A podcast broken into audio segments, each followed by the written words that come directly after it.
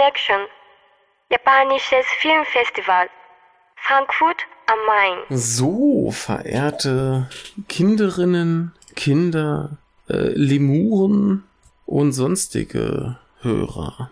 Äh, wir kommen zu einem weiteren Film der Nippon Connection Nachbesprechung, wie wahrscheinlich am Blog-Eintrag unschwer zu erkennen war. Ähm, es ist wahrscheinlich einer der Filme, die äh, am meisten Eindruck hinterlassen haben. Also ähm, es war auch vorher schon viel äh, davon zu hören. Er wurde äh, sehr gefeiert, hat ähm, letztes Jahr äh, in Cannes einen äh, Preis gewonnen und das äh, vollkommen zu Recht.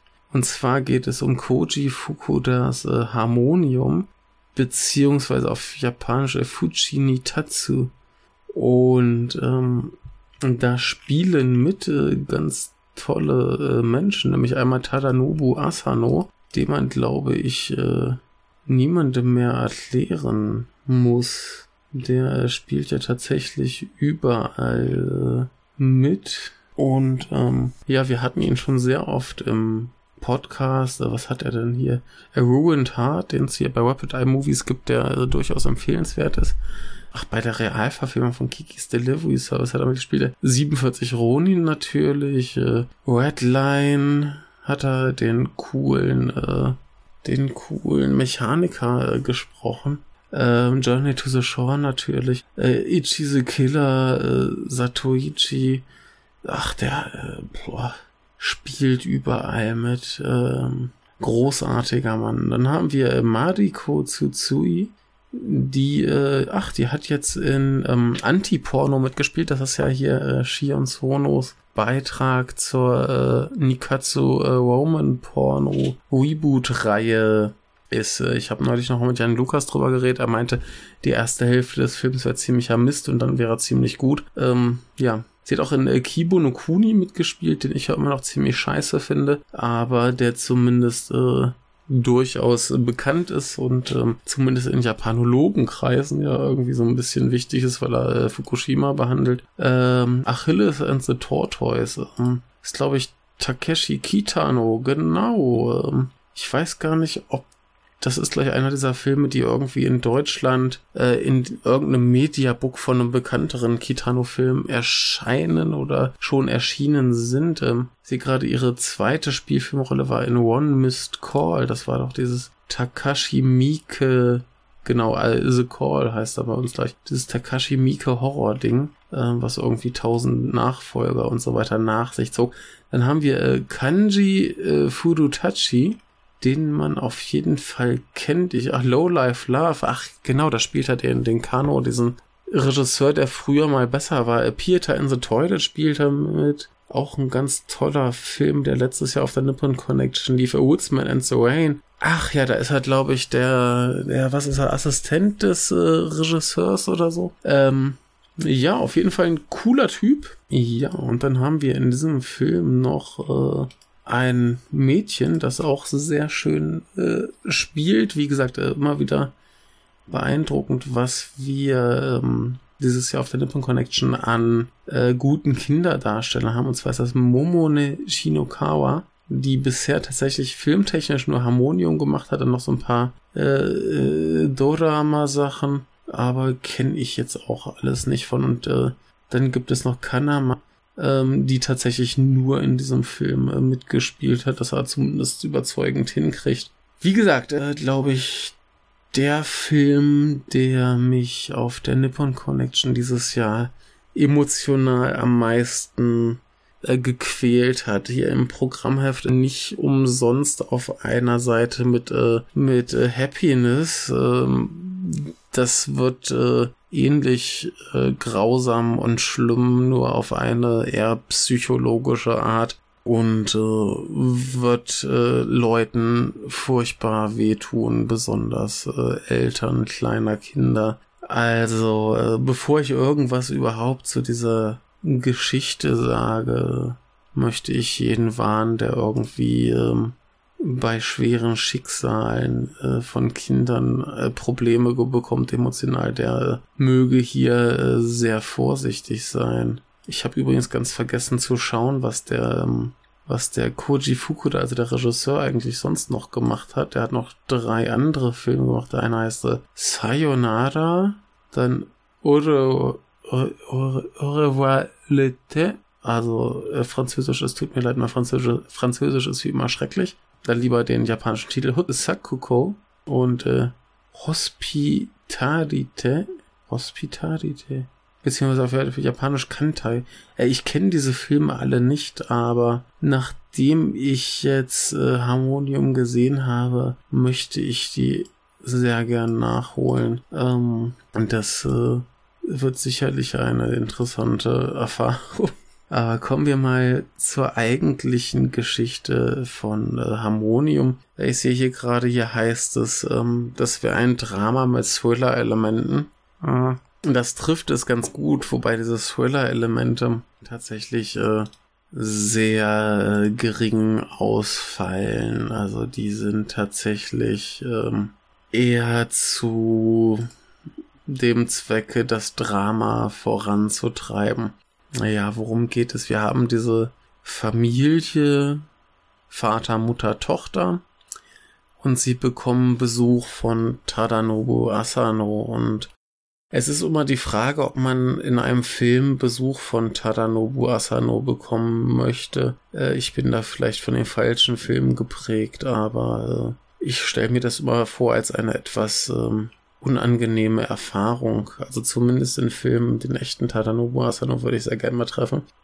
Er kommt da jedenfalls hin, ist äh, sehr höflich, spricht auch in einem betont höflichen äh, Japanisch und ähm, der Vater der Familie, der sich um den Rest der Familie nicht besonders viel äh, schert, äh, kennt ihn und äh, begrüßt ihn so, hallo, wir haben uns ja lange nicht gesehen.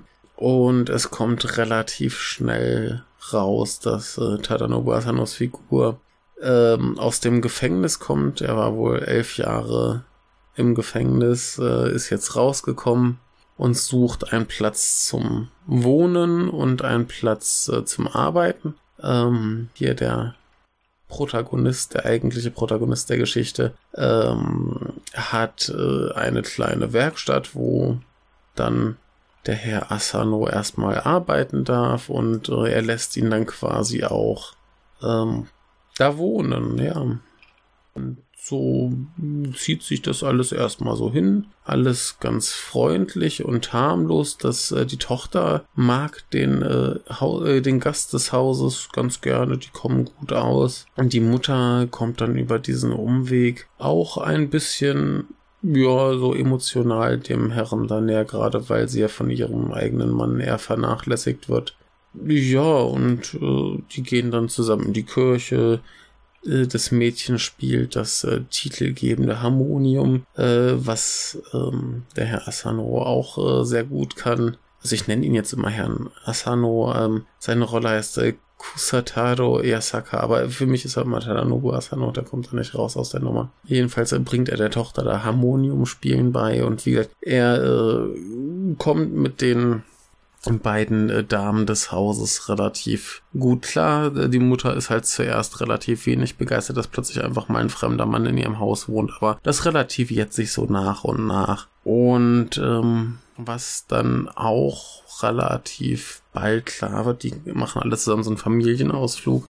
Also er ist quasi schon so quasi, äh, quasi schon quasi adoptiert, ja. Mein Deutsch wird auch nicht mehr besser. Er, er gehört auf jeden Fall so quasi zur Familie und es wird äh, klar, dass er für einen ähm, Mord im Gefängnis saß und der Vater irgendwas damit zu tun hat, äh, während aber äh, Tadanobu ihn nicht äh, verraten hat. Ja, und so gibt es einerseits ein bisschen Spannung zwischen den Männern, andererseits ähm, eher fröhliche Spannungen zwischen äh, Tadanobu und den Frauen und so zieht sich das eine Weile hin und eines Tages äh, ist das Mädchen verschwunden. Ähm, der Vater findet sie äh, mit einer Kopfverletzung äh, am Boden liegend, Tadanobu daneben stehend. Äh, Schnitt acht Jahre später. Und dieser Schnitt äh, zu den acht Jahren später ist auch das letzte, was ich jetzt erstmal zur Geschichte sagen werde. Äh, später dann im Spoilerbereich mehr dazu.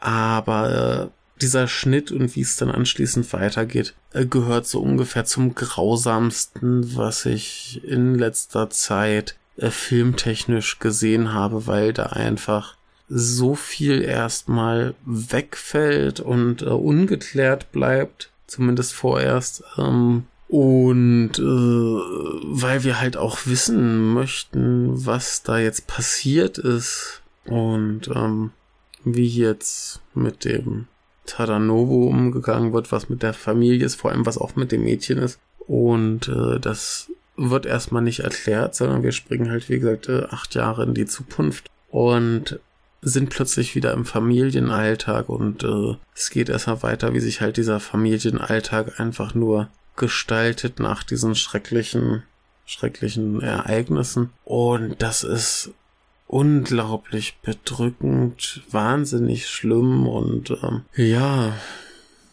es wird äh, auch nicht viel schöner weitergehen, so viel sei noch verraten. Ansonsten haben wir natürlich, wie gesagt, diese, die Frage, wie stehen diese Männer zueinander, wie steht der Vater zu seiner Familie, ähm, der, der Tadanobu wirft ihm auch bei diesem Familienausflug vor, so von wegen hier, ich war für dich elf Jahre im Gefängnis. Und in der Zeit lachst du dir irgendwie eine Frau an, gründest eine Familie, hast einen coolen Job und hast ein tolles Leben. Was er hinterher angeblich nur als Witz gesagt hat, aber äh, was da mitschwingt, ist klar, nämlich dass der, dass der Vater genauso irgendwie schuldig ist wie äh, Tadanobu und ähm, ja, wie gesagt, dann sehen wir den jetzt, wie er dieses eigentlich prima Leben hat, das aber auch ziemlich kaputt macht, indem er sich halt nicht wirklich um Frau und Kind kümmert und ähm, das ist äh, ja die große Frage, wer ist woran schuld, wer hat was äh, verbrochen und äh, wer wird wie bestraft. Und das ist alles wahnsinnig schlimm, bedrückend, wahnsinnig äh, einnehmend. Also ich äh, saß da mit Schlopsi im Kino und sie musste sich doch ein wenig amüsieren, als ich dann so nach diesem harten Schnitt einfach nur noch da so einmal so richtig tief ausatmen musste, weil es mich einfach so fertig gemacht hat. Das äh, ist ein sehr, sehr gutes, sehr, sehr positives Fertigmachen. Also dieser, dieser Film, der hat mich emotional komplett kaputt gemacht und ich dachte mir hinterher, ja, den möchte ich gern äh, ganz schnell äh, wiedersehen. Was man äh, sonst sagen kann, ist, äh, dass die Art und Weise, wie es äh, später weitergeht und aufgelöst wird, sehr unerwartet ist. Es ist äh, sehr anders, als ich mir gedacht hatte. Also der ganze Film, ich wusste nicht, worum es geht und ähm, hat mich dann umso äh, unvorbereiteter getroffen. Aber wie es dann weitergeht, ist äh, noch viel äh, fieser und gemeiner, als ich zu dem Zeitpunkt gesagt äh, gedacht hätte. Ähm, was man sagen kann, ist, dass zum Glück die äh, körperliche Gewalt in diesem Film ähm, nicht sehr explizit ist. Also wir sehen nicht, wie das Mädchen verunglückt. Wir sehen es, wie es am Boden liegt. Da ist Blut am Boden. Ähm, mehr nicht. Wir sehen zum Glück keine großen Gewalttaten. Darum geht es auch nicht. Es geht nicht darum, irgendwie zu zeigen, wie äh, bestialisch die Menschen sind oder was sie für schreckliche Dinge äh, da so tun, sondern es geht tatsächlich um die Auswirkungen von solchen Taten. Wobei wir halt äh, nicht mal wissen, ob es eine Gewalttat war oder ob vielleicht das Mädchen einfach nur hingefallen ist und der zufällig da war. Wir wissen es hier nicht. Also insofern ähm, ist das schon alles wirkt sehr darauf konzentriert, äh, wie geht man mit sowas um, wie geht man mit dieser Schuld um, ähm, was hat das für Auswirkungen auf einen, äh, was hat das für Auswirkungen auf die Familie und also Sachen und ähm, ich sehe gerade, es ist eine, eine japanisch-französische Co-Produktion und ich weiß auch, dass der Film zumindest von Yoika für England angekündigt wurde. Ich habe gerade gesehen, dass er irgendwie gerade nicht erhältlich ist. Ähm, ich weiß gar nicht, vielleicht kommt der dann irgendwie demnächst noch raus oder so. Ich nehme an, dass aber zumindest in irgendeiner Form ähm, erhältlich sein wird. Es würde mich auch wundern, wenn der nicht vielleicht doch noch ein ähm, Vertrieb für Deutschland findet. Das äh, wäre, wäre sehr, äh, sehr verwirrend, wenn der nicht irgendwie in irgendeiner Form ähm, erhältlich wäre. Ähm, ah, der Film erscheint äh, bei Joika, ich sehe es gerade, am 19.06. Also wenn ihr das hier hört, dann äh, ist der wahrscheinlich schon raus, ähm, sowohl DVD als auch Blu-ray in dem äh, in einem Paket. Ähm, kann man sich also problemlos angucken, sollte man auch unbedingt tun, außer man hat halt wirklich äh, Angst vor dieser emotionalen Belastung. Da muss man echt für für bereit sein. Also ja, ich finde, es lohnt sich, aber äh, ich kann mir auch gut vorstellen, dass da einige Leute mit sowas äh, Probleme haben. Also ich, ich fand es ähnlich belastend wie damals äh, Kotoko, den ich ja schon ewig mal im Podcast äh, besprechen will. Was aber auch so ein Ding ist, dass ich nur schwer am Stück äh, gucken kann. Mittlerweile geht so halbwegs. So beim dritten, vierten Mal äh, weiß man ja, was kommt, aber ähm, nee, ist auf jeden Fall äh, ganz, ganz schwere Kost. Und ähm, die ganz, ganz super ist. Und äh, jetzt werde ich noch ein paar Worte zur zweiten Hälfte des Films sagen. Also wer sich äh, den demnächst holen will, um ihn dann erstmal zu gucken, möge die, pa äh, die Folge so lange pausieren. Das äh, lohnt sich, glaube ich, dieses, dieses, dieses Elend einfach selber zu erfahren. Und alle anderen äh, können jetzt noch ein bisschen weiterhören, wie ich hier vor mich hinstamme. Ähm, ja, jetzt Spoiler. Was ich da an dieser Stelle echt nicht erwartet habe, war, also ich, ich hätte mit gerechnet, dass das Mädchen stirbt. Aber dass der Film dann tatsächlich diese, diese Richtung einschlägt, dass die Familie einfach normal weiterlebt, während dann die Mutter irgendwie, man merkt, sie hat irgendwie so, ein, so eine Neurose, so, ein, so ein Tick entwickelt, dass sie sich ständig die Hände waschen muss. Und äh, dann geht sie los, ähm, sich um die Tochter kümmern, die jetzt halt äh, schwer behindert ist. Also sie sitzt im Rollstuhl, hat irgendwie den einen Arm immer so verdreht am Kopf und äh, kann eigentlich auch nicht mehr sprechen, also kann, kann nicht mehr sprechen, hat irgendwie nur so ein, so ein, ja, relativ deprimierenden äh, Gesichtsausdruck drauf und äh, wenn dann die Mutter sagt, ah, sie lächelt, dann ähm, merkt man das halt als Zuschauer kaum noch und es ist äh, furchtbar deprimierend, das ehemals so fröhliche Kind dann halt in diesem Zustand äh, zu sehen. Was ich aber sehr schön fand, war ein bisschen, wie der Film damit umgeht, denn ähm, der Tadanobu, der verschwindet zu diesem Zeitpunkt aus dem Film. Er ist eigentlich überhaupt nicht mehr relevant. Es wird auch nicht erklärt, was mit ihm geschieht, was ich äh, sehr, sehr gut finde und was den Film nur noch viel deprimierender macht, weil es für diese Familie einfach keinen Abschluss gibt. Ähm, was aber ganz schön ist, ist, dass ähm, der Vater halt einen neuen äh, Angestellten hat. Der ist auch ganz nett und freundlich. Es kommt halt relativ schnell raus, dass er ähm, Tadanobus Sohn ist in denen sie dann auch später auf der Suche nach äh, Tadanobu selbst ähm, mitnehmen, um ihn dann quasi vor den Augen des Vaters umzubringen, was ein schrecklicher Plan ist, der zum Glück nicht aufgeht. Ähm. Aber dieser Junge ist so nett, dass er das bereitwillig äh, mit sich machen lassen würde und ähm, er wird auch gezeigt, wie er sich dann irgendwie so ein bisschen um die Tochter kümmern möchte. Also er mag sie sehr und ähm, er möchte sie halt malen und er findet sie ganz nett und toll und äh, geht halt mit ihr um, wie halt ein Junge mit einem Mädchen umgeht, das er gern hat.